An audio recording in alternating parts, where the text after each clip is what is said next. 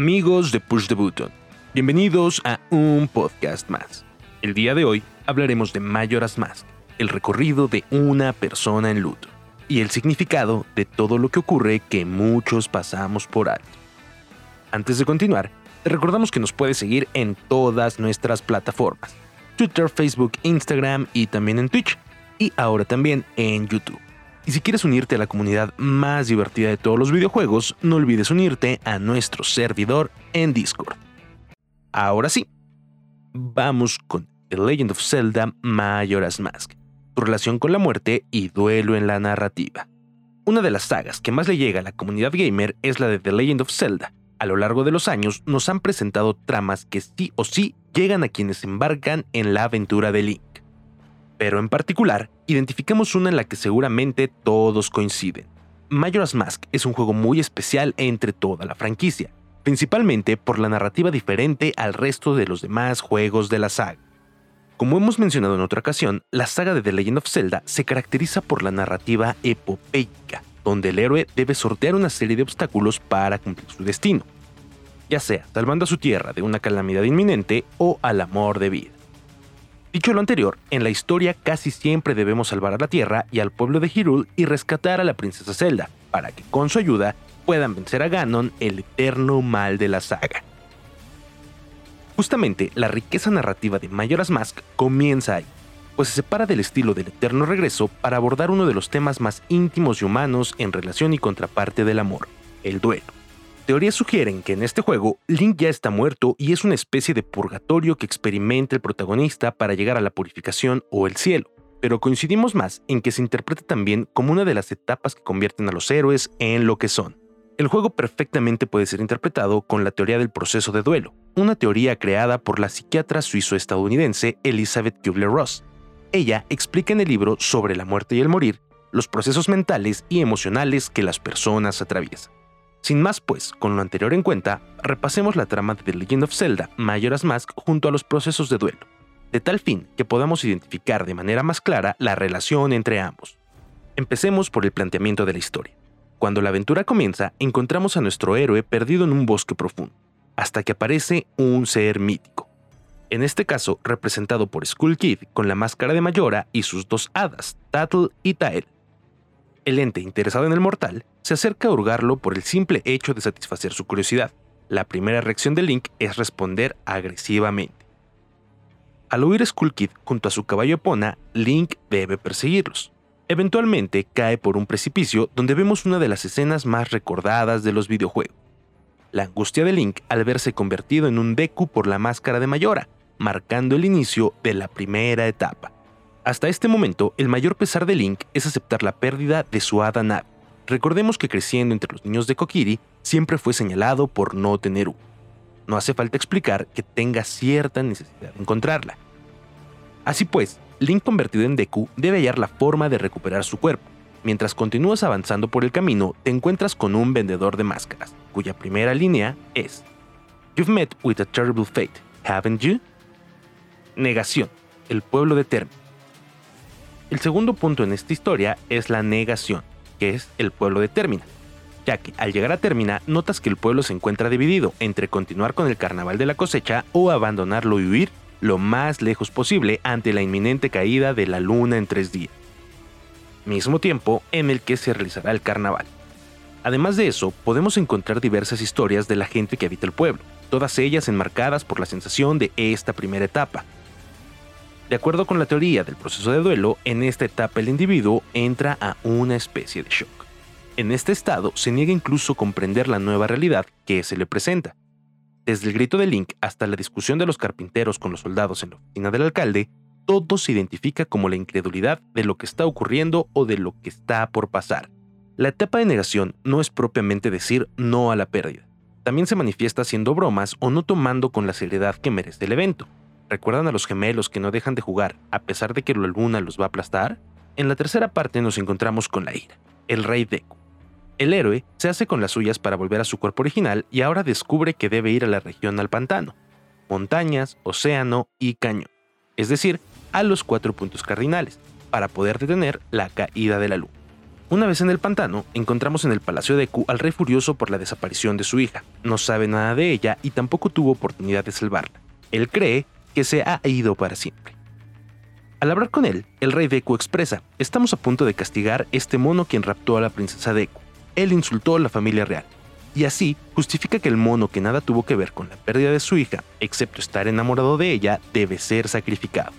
La teoría señala que en la segunda etapa del duelo el individuo entra en un lapso de ira constante, donde busca encontrar culpables y ese enojo puede ser apuntado al ser querido fallecido. A nosotros mismos, amigos, familiares, objetos inanimados e inclusive a extraños. El punto número 4 es la negociación. Y esto se ve en Darmani. Después de haber derrotado a Odolwa, curiosamente estaba furioso también, y de recuperar a la hija del rey Deku, Link debe embarcarse a su siguiente destino, las montañas que habitan los Gorons. Cuando llega, se da cuenta de la pena que embarga todo el pueblo Goron, quienes además padecen la terrible nevada que incluso congela a muchos de sus habitantes y a la vida misma en la montaña. Pero en el corazón de la montaña, donde radica la tribu, se encuentran ellos, los Gorones, lamentando la muerte de su patriarca Darmani. Ahí, además, yace su hijo, el cual no deja de llorar en la espera de algún cariño de su padre. Al ver el estado en el que se encuentra la ciudadela, Link pone manos a la obra para intentar ayudar a mejorar la situación, así como ayudar a que la nevada termine. Bien, durante su camino se encuentra con el espíritu de Darmani, el cual guía a Link capaz de verlo por la magia de los lentes de la verdad. Así, una vez que lo sigue y llega hasta su tumba, comienza el discurso del fallecido Gord.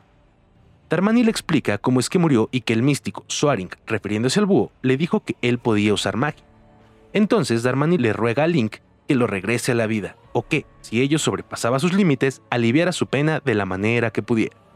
Teniendo esta alternativa, Link adopta la figura de Darmani y eventualmente el pueblo lo trata como tal. Es en este punto donde radica el proceso de la negación. El individuo busca de alguna manera alcanzar un intercambio con alguna deidad o con la vida misma, a cambio de algo que aflija su penar, lograr un acuerdo que pueda posponer lo inevitable o bien cambiarlo hacer una promesa divina a cambio de algo. La parte número 5 es la depresión, y esto lo encontramos en la Sora Lulu. Vencido God, el pico de la montaña reverdece y con ello la vida entera. Los ríos fluyen y las ranas vuelven a cantar. Finalmente, Darmani reflexiona sobre su deseo de revivir para finalmente dejar que su pueblo camine por su propio pie. El siguiente escenario, el del océano, nos encontramos con el Sora Mikau en su lecho de muerte. Este intentó recuperar los huevos de la Sora Lulu que habían sido raptados por las piratas Gerudo, dejándolo mal herido. Este escapa a la costa donde es encontrado y sepultado por Link. Cuando el héroe llega a la sala de conciertos y se pone en contexto de la situación que atraviesa la voz de la banda Lulu, comprende que la Sora está en depresión por haber perdido a todos sus hijos, robados estos por las Gerudo. Ella personifica la etapa de depresión, pues todos los efectos que este estado mental tiene sobre quien la padece lo hace intentar desconectarse de todo y de todos. Incluso, la tensión entre los miembros es repercusión de la depresión que padece su estrella principal. Eventualmente, Link alivia la pena de Lulu al recuperar a sus hijos de las piratas y estos, a través de la música, también le devuelven las ganas de vivir.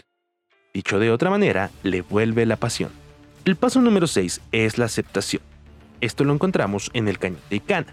Además de ser una de las zonas más complejas del juego, el cañón de Icana se identifica como un valle de la muerte. Casi todos los seres que lo habitan son muertos o no muertos. El primer vistazo lo obtenemos cuando entramos a la cueva de donde se supone debería salir el río. Convengamos pues que el agua es vida. Cuando Link ingresa, se topa con un fantasma que estaba maldiciendo con magia el fluir del agua e incluso amenaza con matar a Link con tal de que sus acciones repercutan en la familia real.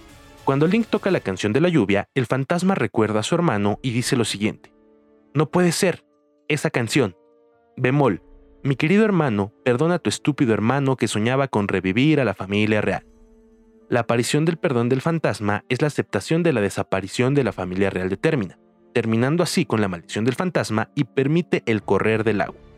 Esto da pie al segundo evento, al de la niña Pamela. Pamela tiene un secreto dentro de la casa. Ella mantiene encerrado a su padre que está por convertirse en un me, momia zombie. Al escuchar el fluir del arroyo, este activa un mecanismo que toca una canción que vuelve inofensivos a los muertos vivientes que rodean la casa. Así pues, ella sale de la casa a ver qué pasa, lo que permite que Link ingrese en ella. Una vez dentro de la habitación, aparecerá el padre transformado. eh, fue atacado por estos seres cuando se estudiaba y tendremos dos opciones. Si lo intentamos atacar, la niña aparecerá para defenderlo y decirnos que hacemos mal en intentar lastimarlo. A regañadientes nos da a entender que es su padre y no le hace daño, que ella intenta regresarlo a su forma natural. La segunda, y la canónica, es que toquemos la canción de curación que romperá la maldición sobre el padre y volverá a la normalidad. Cuando eso pasa, padre e hija se funden en un abrazo y se ofrecen perdón uno a otro. Link, que acaba de vivir las etapas anteriores, ahora se encuentra en la aceptación a través del perdón, pues este se presenta entre los seres no vivos con el fin de continuar su viaje o regresar a lo que eran antes. Este hecho se confirma cuando Link vence al rey de Cana y dice que creer en tus amigos y ser capaces de perdonarles las fallas. Aquí, el tiempo de Cana representa para algunos investigadores, citados al final, la ascensión de Link a lo divino, al cielo, al final del proceso. Como se describe en la Divina Comedia, pareciera que se tratara de una especie de purgatorio, donde cada escalón que lo lleva más arriba lo purifica de sus pesares. Una vez adentro, las flechas de luz representan enteramente Nuestro héroe alcanzó la luz que es capaz de poner al cielo a sus pies, en este caso de voltear el templo de Cabez. La colocación final del templo significa que Link ha aceptado la pérdida del que lo llevó a encontrarse a sí mismo en la aventura de Termina. Link puede aceptar la partida de Navi y continuar con su vida, en este caso a concluir su misión de detener la caída de la luna. Concretamente, en la trama principal del juego, el proceso de duelo es factible como base de la argumentación. Incluso Eiji Aonuma reveló en una entrevista para Game Informer en 2015 que cada episodio del juego está teñido con una carga emocional colocada intencionalmente. Otras teorías sobre el juego lo colocan como una especie de purgatorio que Link debe superar para llegar a la salvación. Nosotros decidimos verlo con la perspectiva de duelo, pues cuando hablamos de celebración del Día de Muertos, invariablemente debimos haber pasado por este proceso y así poder celebrar la vida de quienes ya no están con nosotros. Si llegaste hasta acá, te agradecemos por escucharnos y te recordamos que nos puedes seguir en Twitter, Facebook, Instagram y también en Twitch y ahora también en YouTube. Y si quieres formar parte de la mejor comunidad de videojuegos, no olvides unirte a nuestro servidor en Discord. Con información de Chapa al que puedes seguir en Twitter como arroba chapa10, yo soy Leo González de Push the Button y te pedimos que nunca dejes de jugar.